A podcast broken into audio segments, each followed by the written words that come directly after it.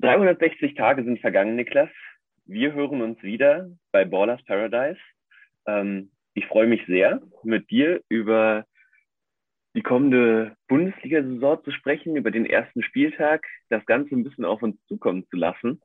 Ähm, ein spannender Transfersommer hat uns in der Bundesliga erwartet und ich glaube auch relativ zufriedengestellt.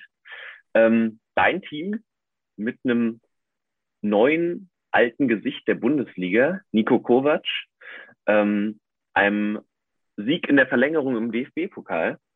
Ähm, ja, was hast du zu sagen? Erstmal hallo, ich freue mich, dich wieder zu sehen, zu hören. Ähm, ja.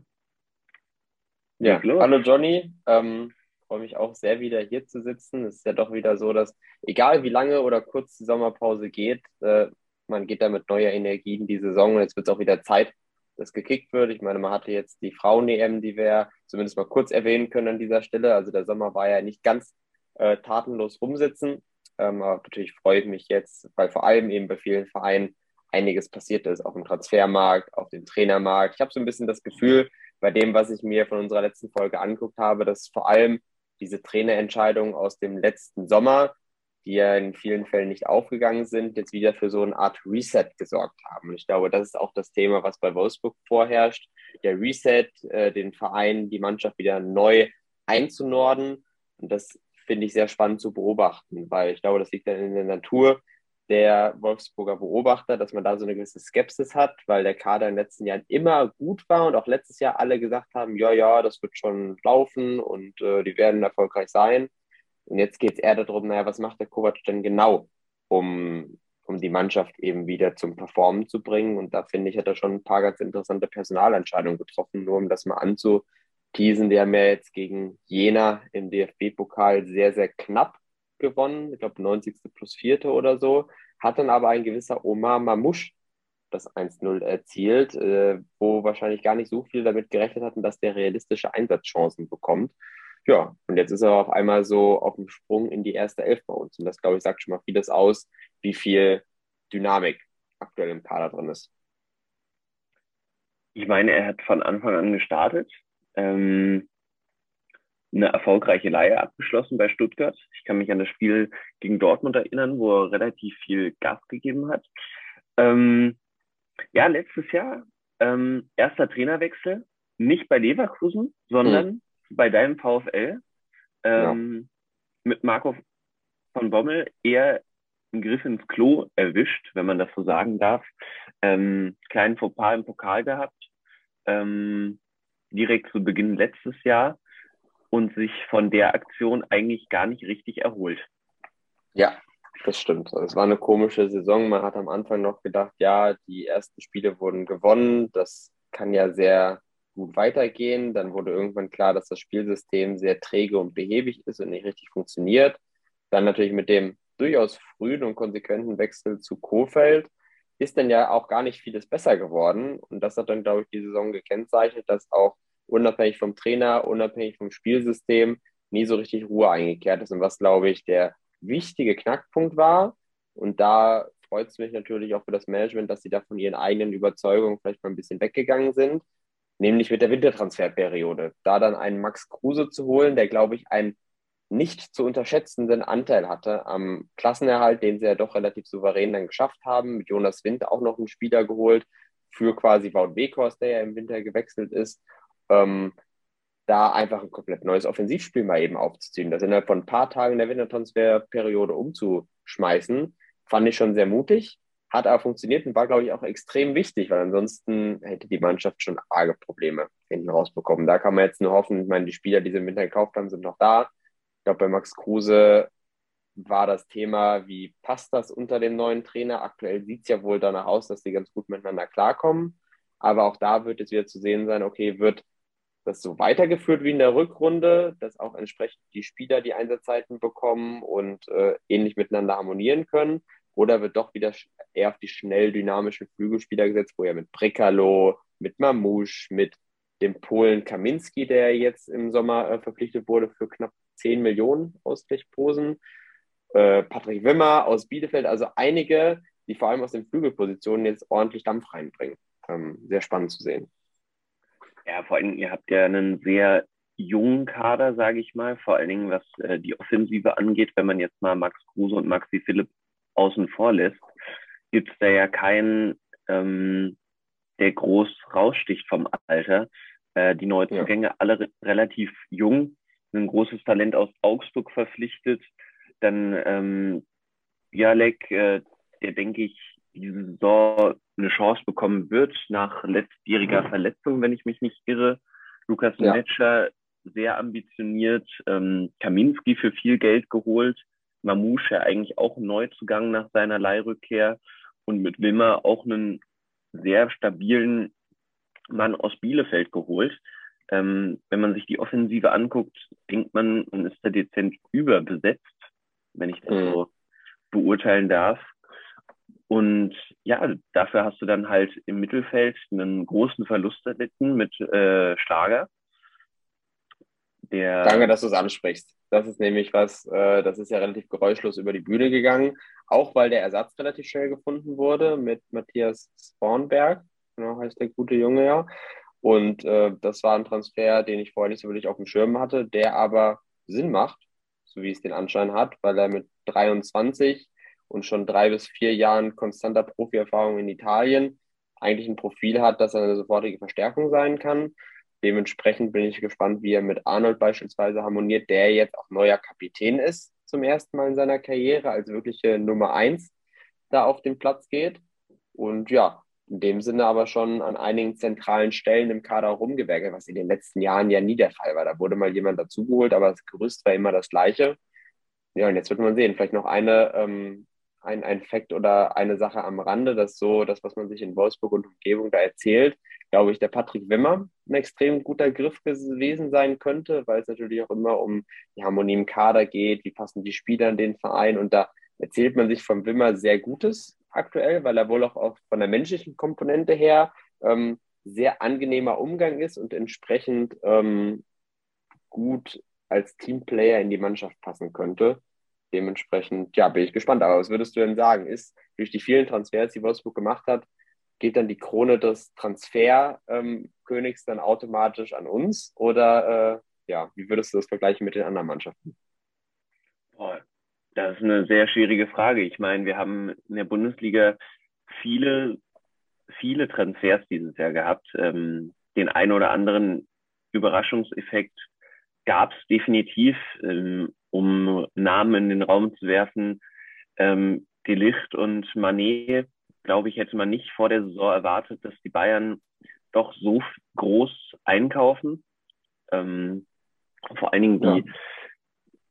die Schlagkraft haben, ähm, solche Spieler zu verpflichten. Ich meine, ähm, die Premier League ist der Bundesliga finanziell halt einfach doch deutlich, deutlich voraus. Und ähm, ja, das hat einen ähnlichen Effekt wie damals Raúl zu Schalke oder Xavi Alonso oder Thiago zu den Bayern. Ähm, das sind sehr, sehr große Namen, die der Bundesliga gut tun. Aber auch eine Rückkehr von Mario Götze zu Eintracht Frankfurt ist ähm, nicht ganz verkehrt. Oder auch, Hast du den im DFB-Pokal spielen sehen? Das war, der hat so ein Zuckerfüßchen wieder an den Tag gelegt. Also muss man sagen, ähm, ich war sehr angetan davon, wie er da performt hat. Und es ist immer schwierig, dann Einzelspieler auszu, äh, herauszuheben, vor allem aus diesem Eintracht-Kollektiv, was ja auch in der gesamten letzten Saison, vielleicht mal abgesehen von einem Kostic, der ja schon immer ähm, so der Stern war, der in der Mannschaft am, meisten äh, gezeigt hat. Aber trotzdem ging es immer über das tolle Kollektiv. Und auch gestern war es wieder so, dass die Mannschaft gemeinsam ein sehr gutes Spiel gemacht hat. Aber der Götze mit was für genialen Chipbällen und Pässen, der da das Offensivspiel belebt hat, da hat man so langsam das Gefühl, das könnte wirklich ein guter Fit sein für ihn, die Mannschaft. Das hätte ich am Anfang jetzt auch gar nicht so direkt gedacht. Ich, ich würde auch behaupten, die ähm, Möglichkeit, ins tiefe Loch zu fallen, ist für die Rückkehr von Götze ähm, ja das Risiko ist sehr, sehr hoch, so möchte ich es formulieren, ähm, weil wäre er in eine andere Liga gewechselt, ähm, wäre er, glaube ich, nicht so auf dem Radar gewesen. Und so heißt es ja, Mario Götze, der, der uns zum WM-Titel geschossen hat, ist zurück in der Bundesliga. wenn er nicht performt, werden die Medien direkt auf ihn eingehen. Ähm, dementsprechend tut ihm eine Leistung wie gestern, ähm, wir nehmen jetzt heute am 2. August auf, sehr, sehr gut. Und da freue ich mich auch drüber, ähm, weil ich glaube, dass die Bundesliga wirklich durch die Transfers dieses Jahr eine sehr, sehr gute ähm, Plattform ist, um sich zu beweisen. Und ich meine, mit der Eintracht haben wir auch ein Team, das Champions League spielt. Ähm, aber um auf deine Frage zurückzukommen, wer Transferkönig ist, äh, die Bayern haben große, große Namen geholt, aber ähm, nichtsdestotrotz würde ich den Transfersommer definitiv meinem Team zusprechen, mhm. äh, Borussia Dortmund, weil ganz einfacher Vergleich, die Bayern haben auf Positionen nachverpflichtet, auf denen es nicht nötig gewesen wäre. Auf den Flügeln hat man potenzielle vier Stammkräfte mit Manet, Koman, Gnabry und Sane. Ähm, ich weiß nicht, wie sinnvoll es war, Manet zu verpflichten. Natürlich super Spieler, super Schlagkraft ähm, und ein großer Name für die Liga, aber wie nötig war der Transfer? Selbes gilt für Matas de Licht. Ähm, man hatte Hernandez, man hat Upamecano vorher im Jahr für das fast dasselbe Geld verpflichtet. Ähm, ähnliches Alter. Wie wichtig war der Transfer von De Licht? Ähm, und genau das gleiche im zentralen Mittelfeld. Grabenberg verpflichtet. Leimer soll vielleicht noch kommen. Ähm, man hat einen sehr breiten Kader. Das ist auch wichtig. Aber ich glaube, man hat zu viele Positionen doppelt, dreifach besetzt, die eigentlich alle einen Anspruch haben, Stamm zu spielen. Ja. Und dementsprechend glaube ich, ja. Darf ich da einmal einhaken? Weil eine Sache, die mich interessiert, nämlich bei deiner, bei deiner Meinung, warum hat Dortmund eigentlich keine ernsthaften Anstalten gemacht, äh, Xaver Schlager zu holen? Wäre das nicht die optimale Ergänzung gewesen im Mittelfeld? Ich weiß nicht, inwieweit man sich auch vielleicht verkalkuliert hat bei Schlager oder auch, auch Leimer, dass man am Ende auf Sali Özcan zurückgegriffen hat, ähm, der ja doch mit fünf Millionen jetzt ähm, gerne ein Schnäppchen war im Vergleich zu den anderen zwei Transfers, weil ähm, ja, man hat sich vermutlich verkalkuliert, dass oder verpokert. Hm. Das ist meine, ja, meine Meinung. Özcan, den habe ich ja auch einigermaßen beobachtet, wie er in Köln gespielt hat. Und ich fand, der hat in der Rückrunde in einigen Spielen wirklich Du hast gemerkt, dass er das Spiel an sich gerissen hat. Ich kann mich noch relativ genau an ein Spiel gegen Mainz erinnern, wo sie 2-0 zurückgelegen haben und dann in der zweiten Hälfte größer gewechselt wurde und der Özcan da auch erst reinkam. Ja, im Ende haben sie 3-2 gewonnen und er hat als Dirigent vor der Abwehr das ganze Spiel sortiert und geordnet. Ähm, dementsprechend finde ich ein super Spieler, aber das war auch seine erste Saison, in der der wirklich gut gespielt hat. Da weiß ich nicht so ganz, ob er jetzt schon für das Level Dortmund bereit ist oder ob das nicht mal wieder so ein Transfer ist, wo sie quasi den heißen Spieler auf dem Markt direkt erstmal einkaufen, ohne aber wirklich zu prüfen, ob der jetzt wirklich auch langfristig in das Konstrukt, in das Gerüst reinpasst. Also da bin ich dann doch noch eher skeptisch, ob das so ein wirklich guter Transfer war. Rein von der Leistung. Ich glaube, monetär haben sie da nicht viel falsch gemacht mit, aber so, ja, was die Integration ins Spiel angeht, ob das wirklich passt. Ich bin sehr gespannt. Ich meine, ähm, wir haben ja auch einen neuen Trainer. Ähm, über den Zeitpunkt der Verkündung war ich sehr überrascht, weil ich dann doch davon ausgegangen bin, dass dort mit Marco Rose auch in die kommende Saison geht. Dass Edin Terzic dann so spontan zurückkommt, hätte ich nicht erwartet. Ähm, und er war damals schon in den paar Spielen, die er Trainer war, ähm, großer Fan von Dahut und der hat mhm. auch jetzt wieder Stamm gespielt. Dementsprechend weiß ich nicht, wie einfach es ist für Özcan in den Kader oder gar die Startelf reinzurücken. Ja, ja, sehe ich genauso. Wie ist denn so dein Aber, Gefühl so um die Mannschaft rum? Was, was sagt man denn aktuell? Wie viel Zeit braucht Terzic, um die Mannschaft komplett wieder auf seine Philosophie einzunorden? Und dass das dann auch entsprechend Früchte trägt. Ist das was, wo wir die Hinrunde erstmal noch geduldig sein müssen? Oder Glaubst du, das kann schneller ich, gehen? Das will ich nicht hoffen. Ich meine, ähm, mit den Transfers, die man getätigt hat, möchte man erstmal die Defensivprobleme ähm, mildern. Ähm, und man hat die zwei zweikampfstärksten Innenverteidiger der Vorsaison verpflichtet, ähm, den einen ablösefrei, den einen ähm, für 20 Millionen. Ich glaube, da darf man hm, keine Zeit geben. Dortmund hat die Ansprüche, glaube ich, mehr dieses Jahr zu erreichen, mhm. als es letztes Jahr der Fall war, vor allen Dingen deutlich weniger Gegentore zu kassieren.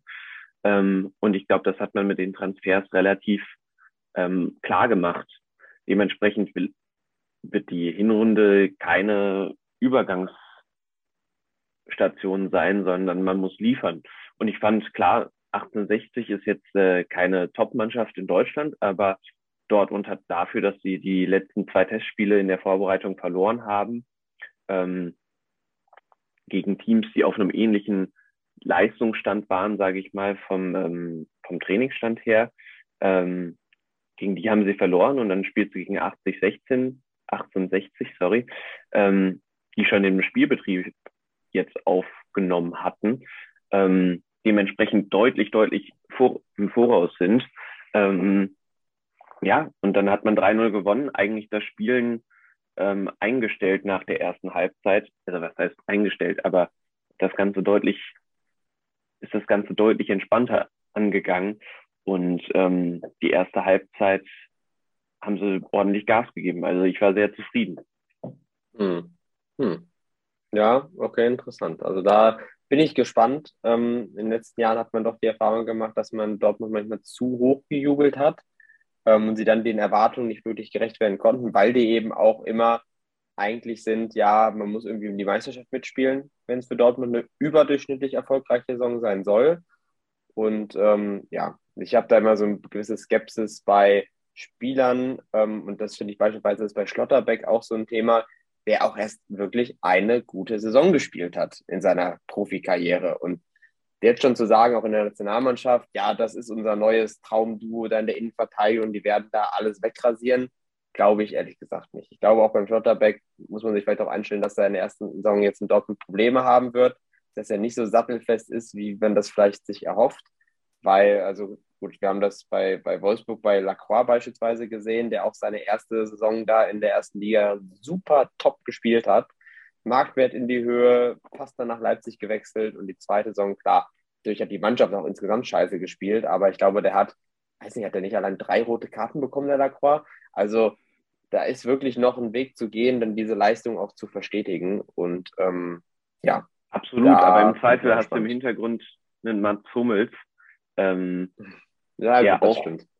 der auch um seinen Stammplatz kämpfen wird. Also ich glaube nicht, dass die, die Innenverteidigung bisher komplett gesetzt ist und auch einen, eine Dreierkette halte ich nicht für ausgeschlossen.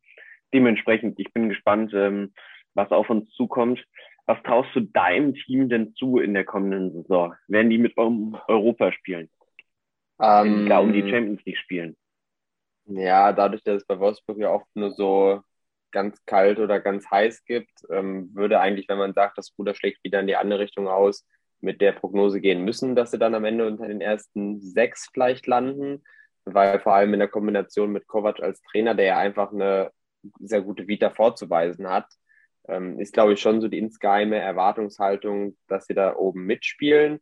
Aber ich glaube, um den Verein rum würden alle die Saison trotzdem als Erfolg bezeichnen, wenn man es schafft, irgendwie mein Gott, dann am Ende aber auf Platz 8 oder sowas zu landen und sagen, man spielt zwar mit um die internationalen Plätze und schafft es dann aber am Ende nicht ganz. Das wäre sicherlich auch okay. Es geht, glaube ich, auch viel mehr um diese begleitenden Faktoren, inwiefern man wieder so eine Art Begeisterung um die Mannschaft auch auslösen kann. Ich glaube, das ist vor allem da in der Region immer extrem wichtig. Ähm, jetzt auch nach der Zeit, wo viele Fans im Stadion ferngeblieben sind, dass selbst jetzt in der Rückrunde, als es wieder möglich war, das Stadion wenn es gut lief, vielleicht irgendwie zur Hälfte ausverkauft war und so.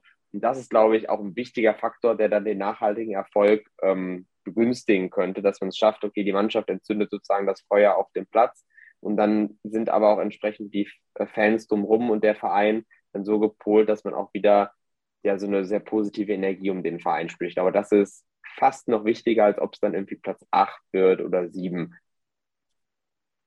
einfach eine gute Übergangssaison schaffen mit einem guten Trainer, mal Kontinuität auf der Trainerposition behalten. Ich meine, ähm, das letzte Jahr war ja, ja, wie du es vorhin schon angesprochen hast, äh, eine sehr, sehr schwierige Entscheidung, vor allen Dingen, wie lange man an Kofeld dann doch ähm, festgehalten hat. Ähm, ja. war, war ich persönlich sehr überrascht, weil ähm, die Mannschaft hatte sich ja nicht groß weiterentwickelt. Ja, das stimmt. Und ja, von daher Spiele. bin mal gespannt. Also ist die Frage, wenn man vor allem jetzt in die Sphären von Dortmund guckt, was du da als realistisch einstufst, auch eben was die Konkurrenz angeht.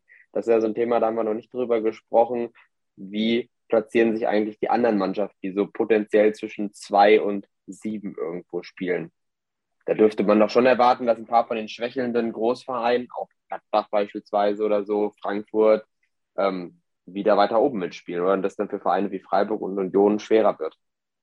Absolut, vor allen Dingen Union, muss ich sagen, ähm, gerade, die hat man eigentlich nie auf dem Radar, aber so nach den letzten zwei Jahren muss man sie eigentlich auf dem Radar haben, unter die ersten sieben zu kommen, sage ich mal. Ähm, und da muss ich dieses Jahr gestehen, erwarte ich nicht, dass ähm, Union wieder, wieder da oben landet, weil dafür hm. glaube ich, dass die Bundesliga zu stark ist dieses Jahr. Ähm, ich glaube, dass Leipzig auf gar keinen Fall so schwächeln wird wie letztes Jahr zu Beginn. Ich meine, da haben wir ja noch, also ich habe zumindest letztes Jahr ähm, gesagt oder war der festen Überzeugung, dass Leipzig Meister wird äh, unter Jesse Marsch. Ähm, dem wurde relativ mhm. schnell abgesagt, dadurch, dass er entlassen das kann man wurde. sagen. Ähm, und unter Tedesco haben sie einfach neuen, frischen Wind bekommen, ähm, spielen einen mega Fußball. Und ich finde auch, dass, ähm, dass Leipzig nicht zu unterschätzen, nicht zu unterschätzen ist diese Saison. Also ähm, ja, wir werden es mhm. sehen. Ähm, Leverkusen hat jetzt auch nur noch Zweifachbelastung nach dem Pokal aus. Dementsprechend ähm, bisschen mehr Zeit, sich auf die Bundesliga zu konzentrieren. Ähm, das war letztes Jahr meine Prognose für den ersten äh, Trainerwechsel. Dem meine aber so. auch, glaube ich. Nee.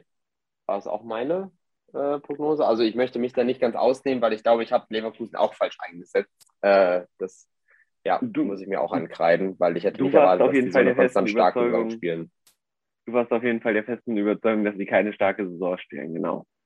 Aber im Prinzip, die, die Leverkusener haben ja auch im Winter schon ähm, Transfers getätigt gehabt ähm, und sie dem Sommer quasi vorweggenommen, sind in dem Sturm sehr stark besetzt, ähm, haben Loschek noch ähm, nachverpflichtet und Alario an Frankfurt abgegeben. Ähm, ich traue den Leverkusenern dieses Jahr auch eine starke Saison zu, so wie letztes Jahr. Ähm, vielleicht schaffen sie es ja mal, mehr Konkurrenzkampf in der Bundesliga, ja, zumindest um Platz eins. Also ich sage jetzt nicht, dass sie Meister werden, aber zumindest Druck ausüben können. Ja, wäre eigentlich eine interessante Frage, weil vor allem Leverkusen ist da ja so ein Verein, wo in den letzten Monaten hin und wieder mal angeklangen ist, dass sie eigentlich ein Team auf hohem Niveau konservieren wollen, um dann auch potenziell mal wieder um irgendeinen Titel mitzuspielen. Ähm, ob die vielleicht dann sowas wie den DFB-Pokal gewinnen oder so, weil dauert ein bisschen noch, bis Flo Wirtz wieder zurückkommt, aber sobald diese Schlüsselfigur auf dem Platz steht wieder, ähm, scheint ja zumindest der Selbstanspruch auch zu sein vom Verein, dass es eben nicht mehr nur zwischen Platz 4 und 60 äh, abspielen soll, sondern dass sie richtig oben angreifen wollen. Und ich glaube, das Team, so wie es aktuell zusammen ist und was es auch letzte Saison gezeigt hat, kann man, also sollte man auf keinen Fall unterschätzen. Sollte man im Zweifelsfall wirklich hoch einschätzen und sagen, okay, die, die können wirklich was reißen dieses Jahr. Also DFB-Pokal sind sie gegen Elversberg raus, das muss ich, da muss ich dich leider enttäuschen. Ähm, hm. Das werden sie dieses Jahr nicht gewinnen. Stimmt, ähm, ja, ja, ja. Aber ich meine, sie haben ein sehr, sehr starkes Team und wenn Wirt, äh, sagen wir mal, im Oktober zurückkommt, auch pünktlich für die WM fit wird, das wäre doch ein Traum. Ähm, aber an sich haben sie einen sehr, sehr starken, breiten Kader ähm, mit Schick, einen mega guten Stürmer. Da habe ich auch letztes Jahr, glaube ich, angeschnitten gehabt nach seiner e EM war es ja, wo er so performt hat, wenn ich mich nicht irre, ähm, dass ich ihn auch nicht für einen Torschützenkönig aus der Liste rausstreichen würde. Ähm, und das hat er ja letztes Jahr eigentlich relativ stark bewiesen, oder? Ja, also ich meine, er wäre Torschützenkönig geworden, wenn Lewandowski schon früher gewechselt wäre. So gesehen ist ja jetzt der Weg frei für ihn eigentlich. Ähm, ja, von daher ja. können wir mal sehen. Das ist zumindest das, was ich die, dieses Jahr glaube. Wir werden ähm, viele, viele Spieler sehen, die zwischen 10 und 20 Toren geschossen haben. Aber es wird halt keinen Robert Lewandowski und keinen Erling Haaland geben. Dementsprechend ist Platz für Schick. Ja, was, das stimmt. Was ich bin mal gespannt, wie viele Tore. Ja? Ja, was erwartest du denn, wer, wer die meisten Tore schießt, äh, wer ja. uns überraschen wird?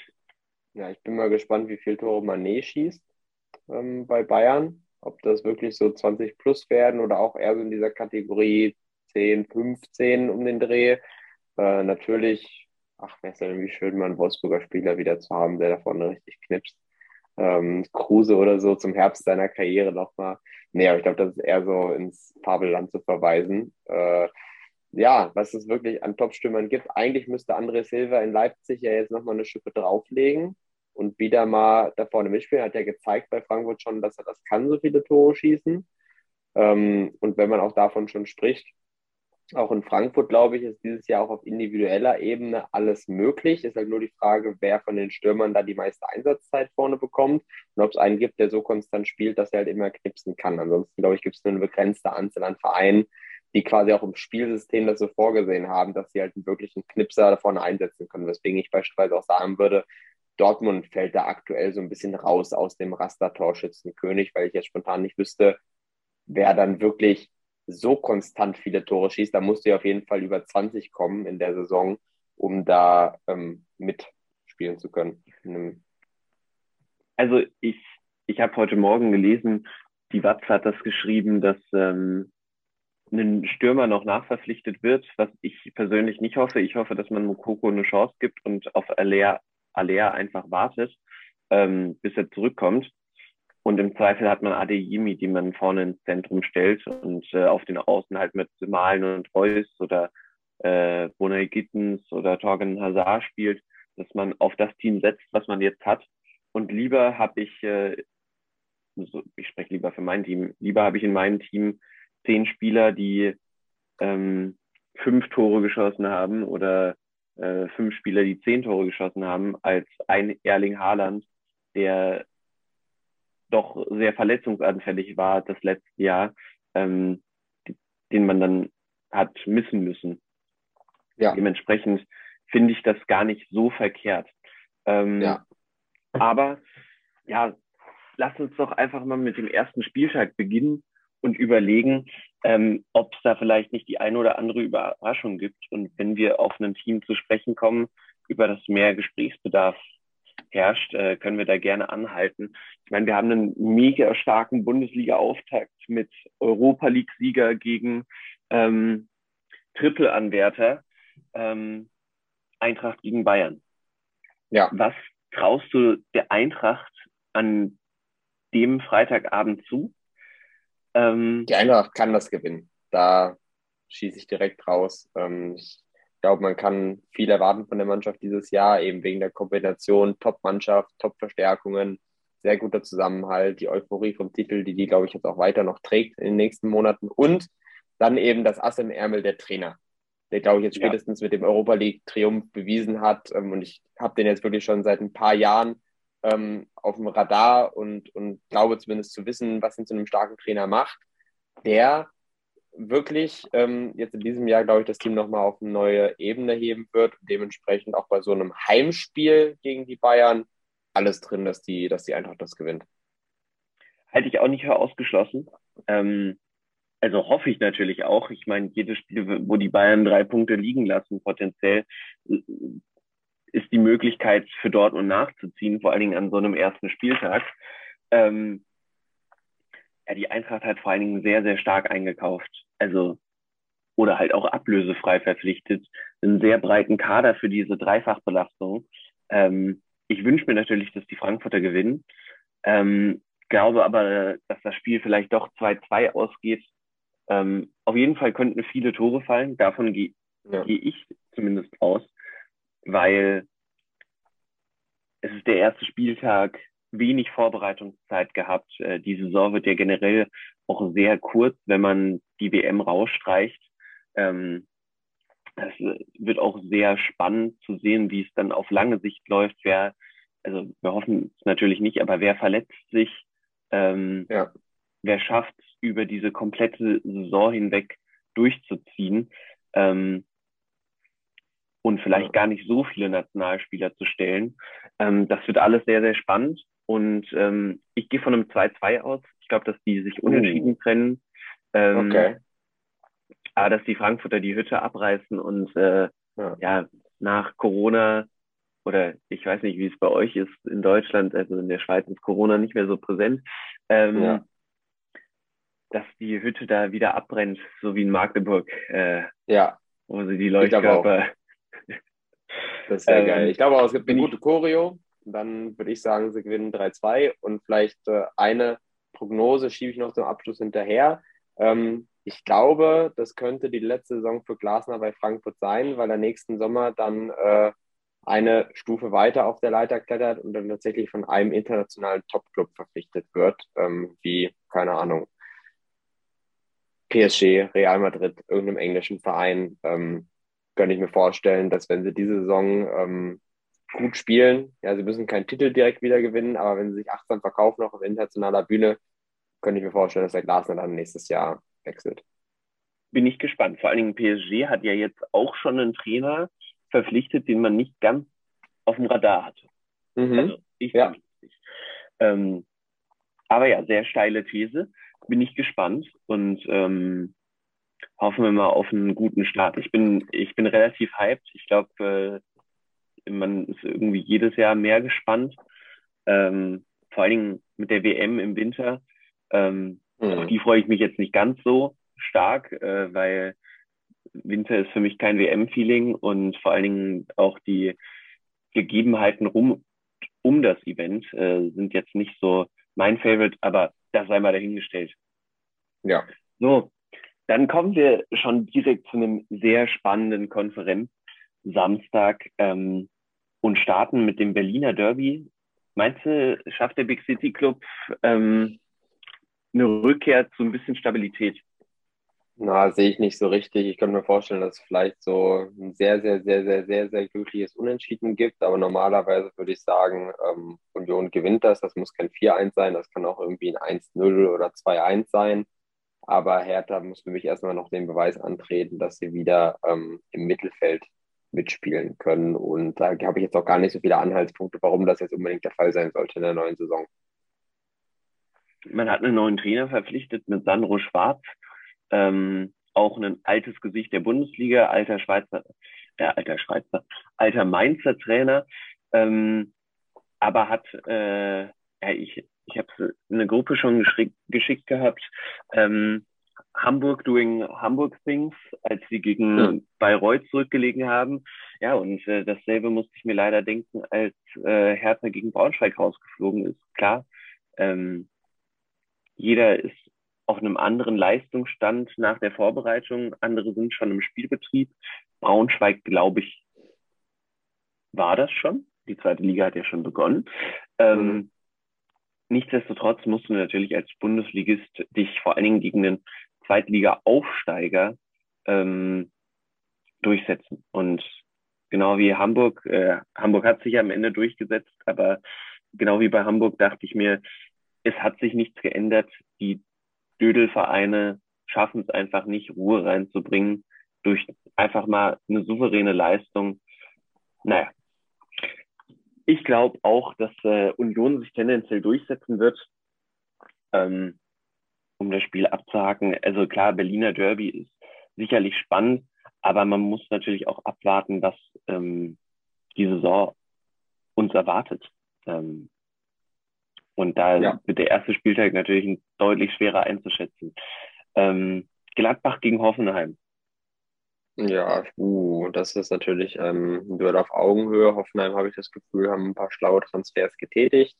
Unter anderem denke ich da an Grisha Prömel, der jetzt ähm, im Mittelfeld für die unterwegs ist und wo ich glaube, ja, das hat Hand und Fuß, ähm, was die Kaderplanung gemacht hat. Und da ja, so ein Stück weit mehr Konstanz ersichtlich. Sie kommen auch aus einer angenehmeren Position als Gladbach aus dem letzten Jahr, auch wenn beide am Ende nicht erfolgreich wirklich abgeschlossen haben. Sind es aber jetzt beide Teams, die natürlich keine Dreifachbelastung haben und dementsprechend äh, ja eigentlich befreiter aufspielen können. Gladbach ist natürlich der Trainer, das größte Ass im Ärmel. Ich bin ein bisschen erstaunt, dass da keine, nicht noch mehr Abgänge gekommen sind, weil da gab es ja. dann doch relativ wenig zu verzeichnen. Mm, ist eigentlich ein sehr spannendes Spiel, weil das wäre was, wo beide, glaube ich, mit einem Sieg starten wollen und müssen, um auch so ein bisschen für gute Stimmung zu sorgen. Aber eigentlich ist es auf dem Papier ein sehr ausgeglichenes Spiel, was dann eher für ein Unentschieden sprechen würde.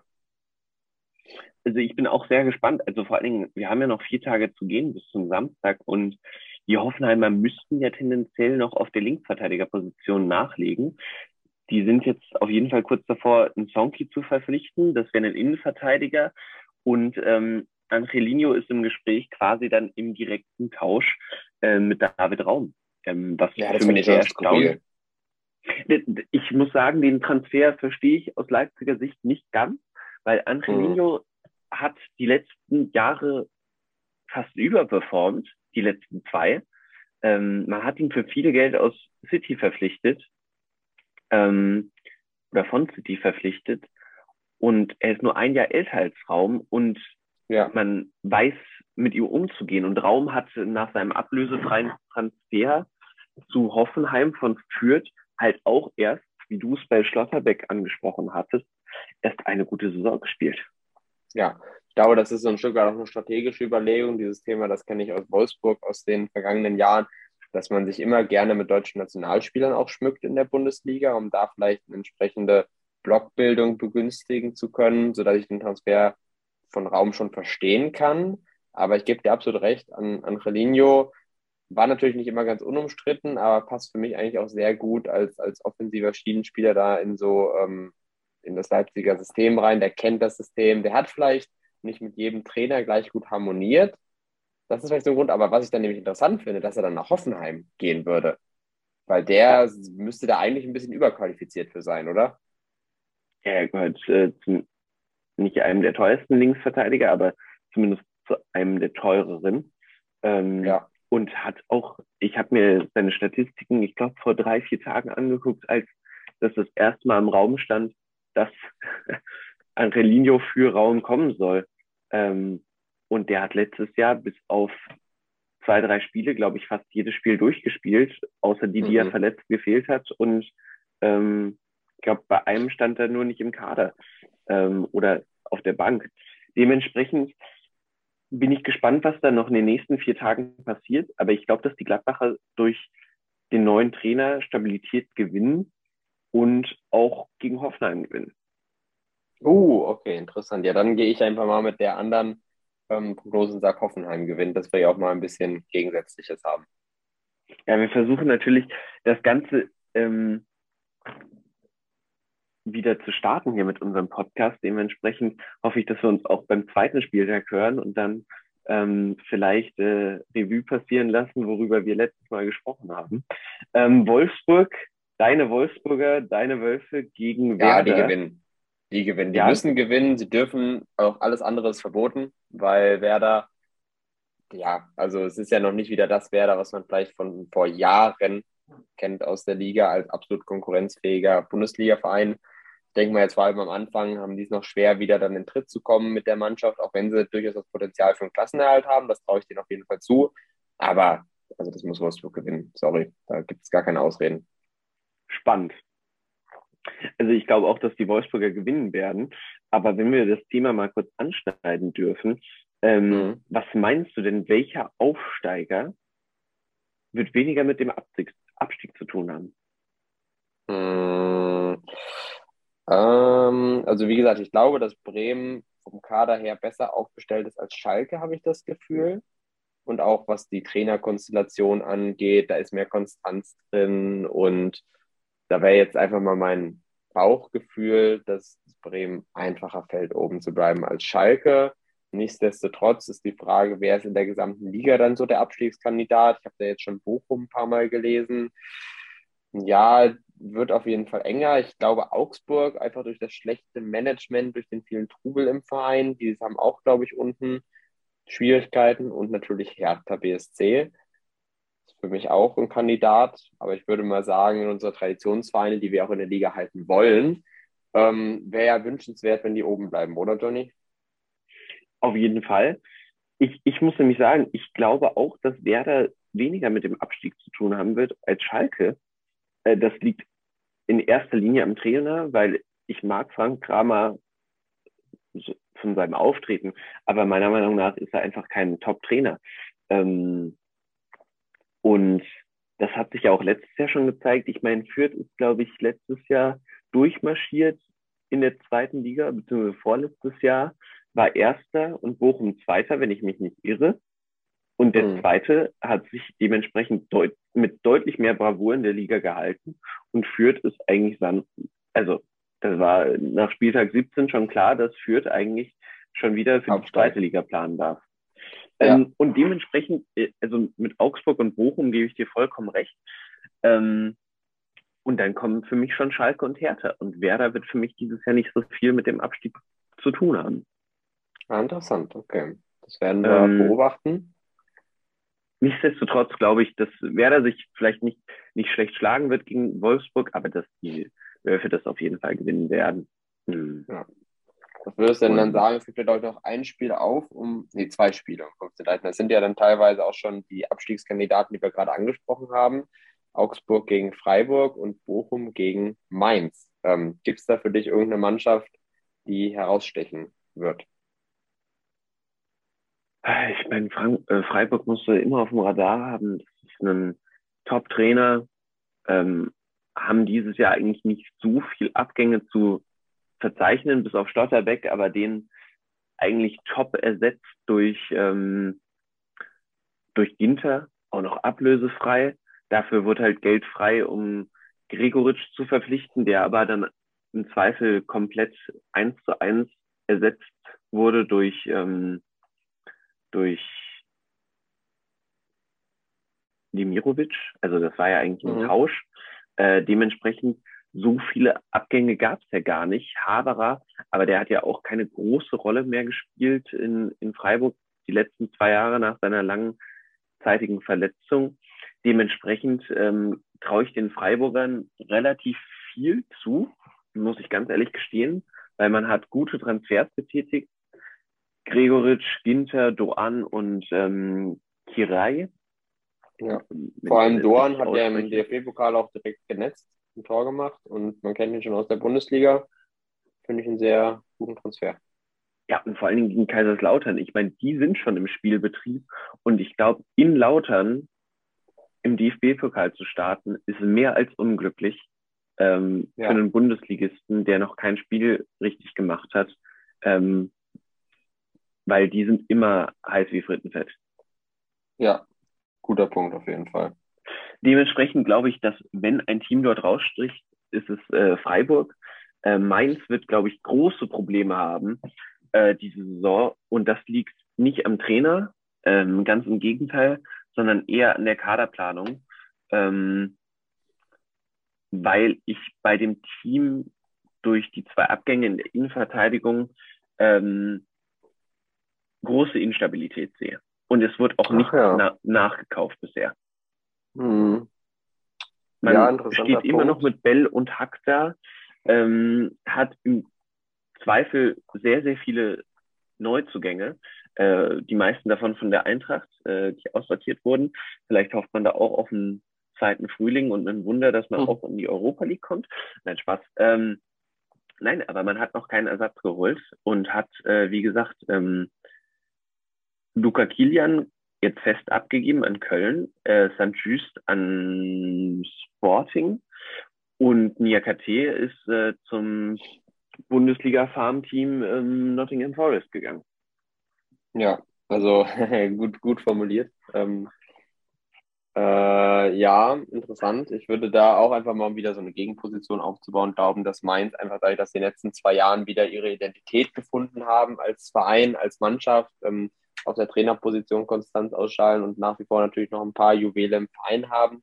Ähm, nicht zuletzt natürlich in der Offensive, ähm, dass ich mir durchaus vorstellen könnte, dass die äh, gar nicht so große Probleme haben, wie du es vermutest, sondern ähm, ganz im Gegenteil jetzt auch am ersten Spieltag das Ding erstmal einsacken, drei Punkte mit nach Hause nehmen und dann äh, ein relativ ruhige Fahrwasser eigentlich gehen von Anfang an. Okay, ich, ich werde nämlich sagen, dass Bochum die ersten drei Punkte gegen den Abstieg sammelt und äh, Augsburg dafür mit einem Nullinger, wie wir es früher in der Schule gesagt haben, äh, in die Saison startet. Ja, ja, da, also da bin ich äh, sogar bei bei Augsburg. Ähm, ja.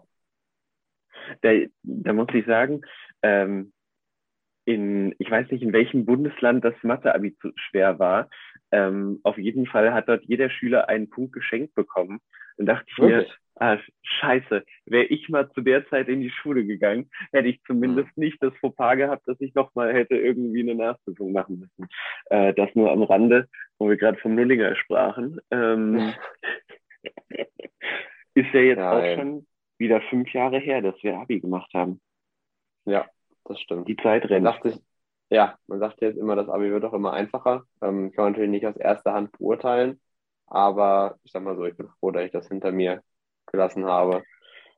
Ja, ja je mehr Abstand ich zur Schule gewinne, desto besser. Äh, desto besser fühlst du dich. Äh, äh, ich fühle mich deutlich erleichtert, wenn ich äh, nicht an Schule denken muss. Wobei, wenn ich jetzt hier raus aus dem Fenster gucke, habe ich hier direkt die Grundschule vor mir und den Kindergarten. Also so weit weg von der Schule bin ich dann doch nicht. Hm. Ja. Nein.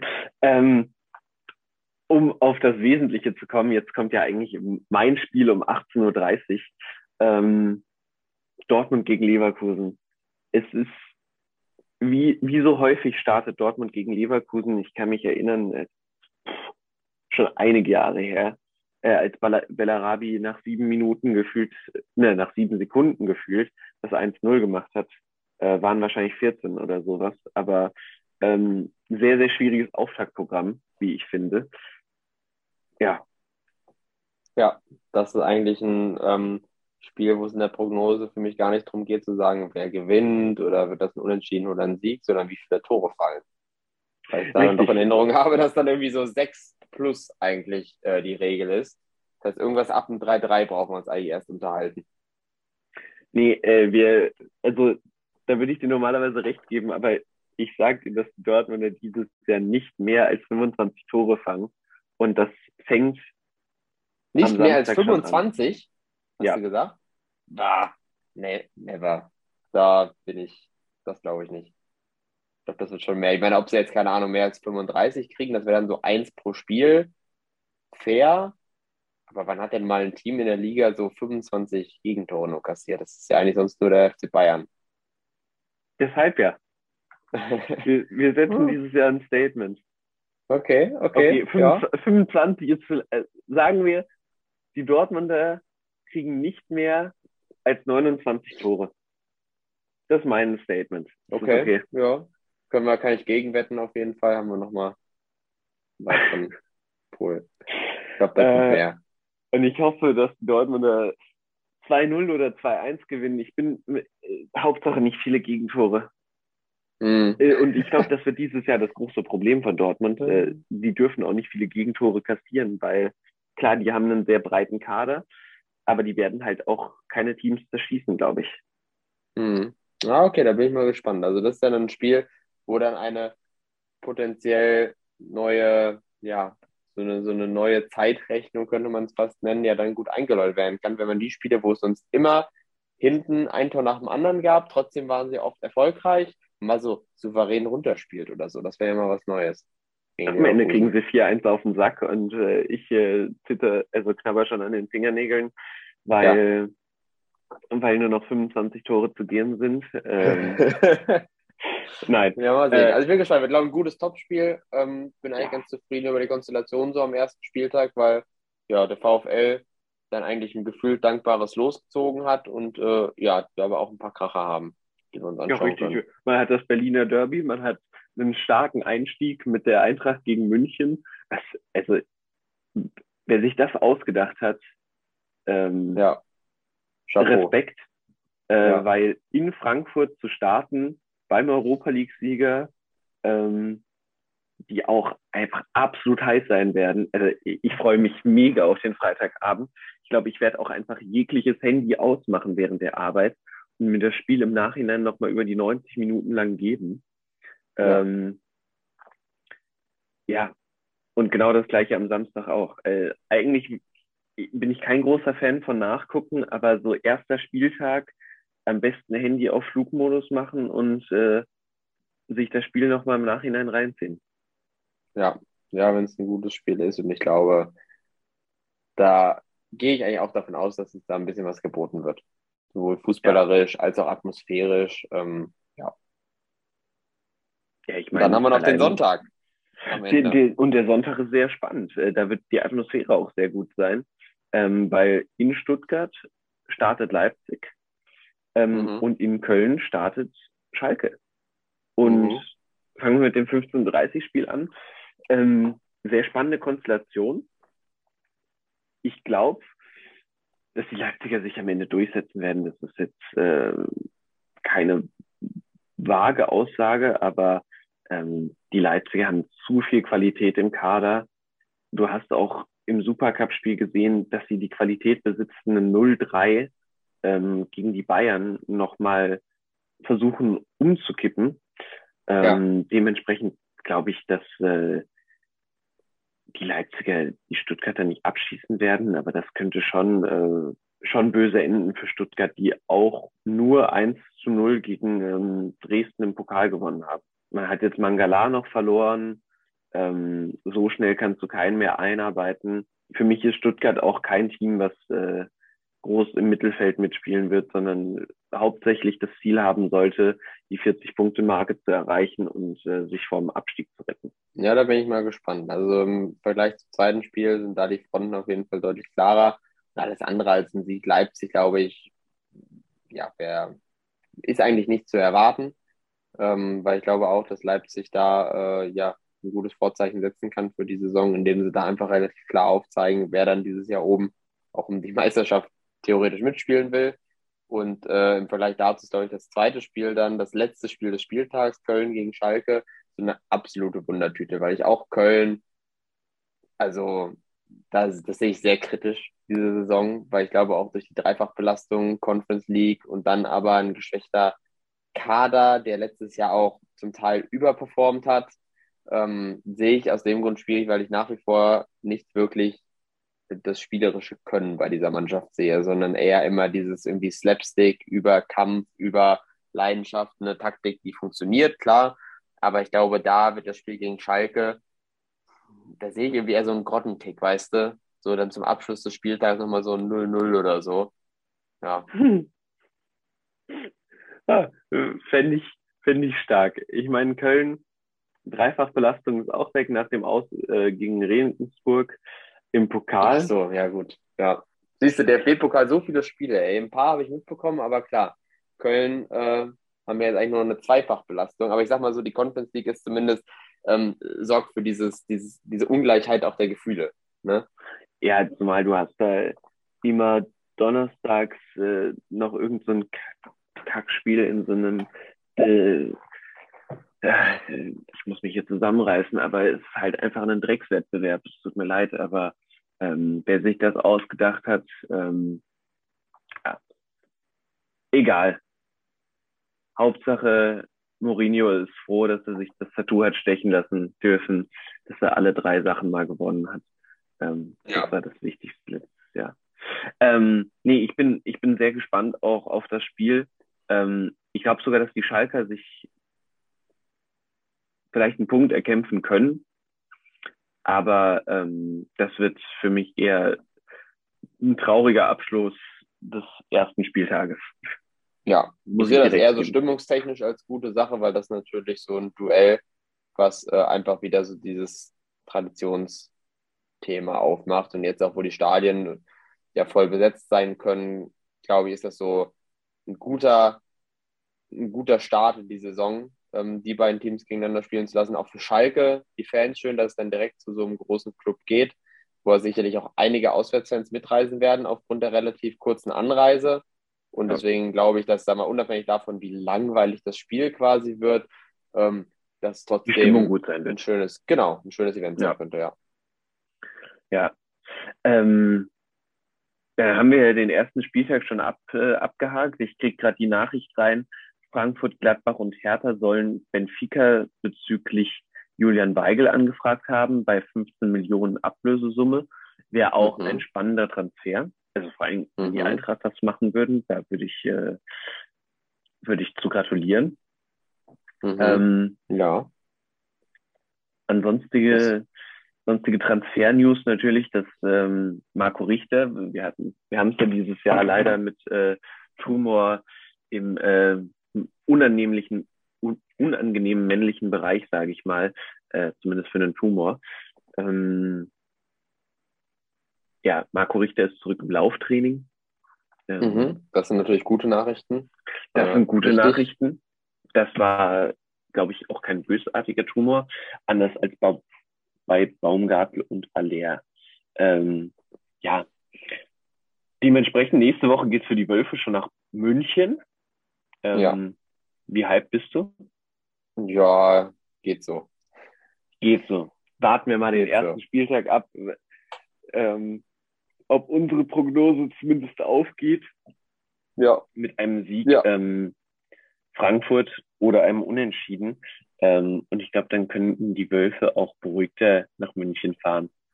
Ja, ich meine, so oder so ist ja schön, ähm, weil so ein bisschen der Prognose bei uns jetzt ist ja auch entsprungen, dass vor allem oben die Mannschaften, die eigentlich traditionell stark sind, sich wieder annähern an ihre Erwartungen und dementsprechend eigentlich eine Saison ist, wo es weniger Überraschungsmannschaften gibt als vielleicht im letzten Jahr. Aber ich glaube, das ist ja das Schöne, dass am Ende liegen wir, glaube ich, nie komplett richtig mit unseren ähm, Vorhersagen. Dementsprechend bin ich ja eigentlich am gespanntesten, welches Ergebnis mich dann überrascht am Wochenende, wo ja eben dann doch der Underdog gewinnt oder was auch immer. Da freue ich mich auch extrem drauf. Generell einfach neue Saison. Es wird eine sehr lange Saison ähm, mit wenig Pausen. Ähm, Mhm. Und da freue ich mich einfach extrem drauf. Ähm, und vor allem jetzt nach dem Pokal, ich meine, Leipzig und die Bayern müssen noch ran. Dementsprechend, ähm, ja, bin ich gespannt, wie das Ganze ähm, jetzt vor allen Dingen nach frühem Aus für Hertha. Ähm, was hatten wir noch gesagt? Wer ist rausgeflogen?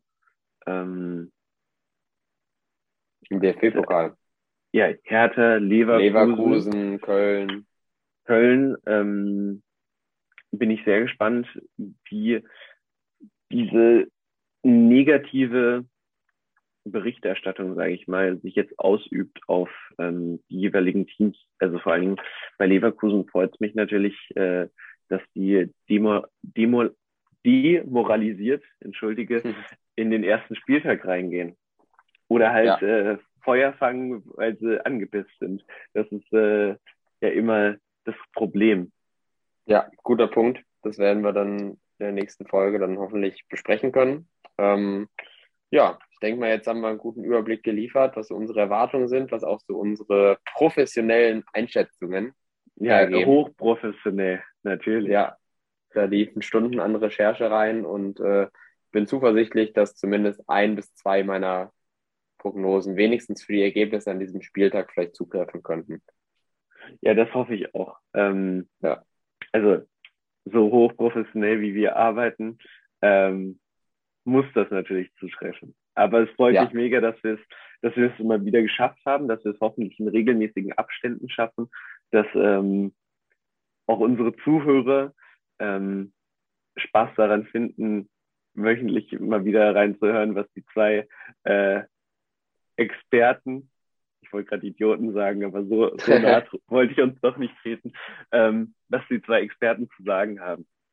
Ja, genau. Also dann somit auch danke an jeden, der, jede Person, die jetzt bis zum Ende hier durchgehalten hat. Ähm, ja, jetzt haben wir einmal sozusagen uns wieder selber eingenordet für die neue Saison. Ähm, sind alle Sachen mal durchgegangen und glaube ich, jetzt wird es auch Zeit, dass es wieder losgeht, dass der Ball rollt. Genau. In diesem Sinne wünsche ich euch einen schönen ersten Spieltag. Niklas, wie ja. gesagt, es hat mich sehr gefreut und wir hören uns nächstes Mal. So machen wir in das schon. Genau. Gut Kick in die Runde. Gut Kick in die Runde.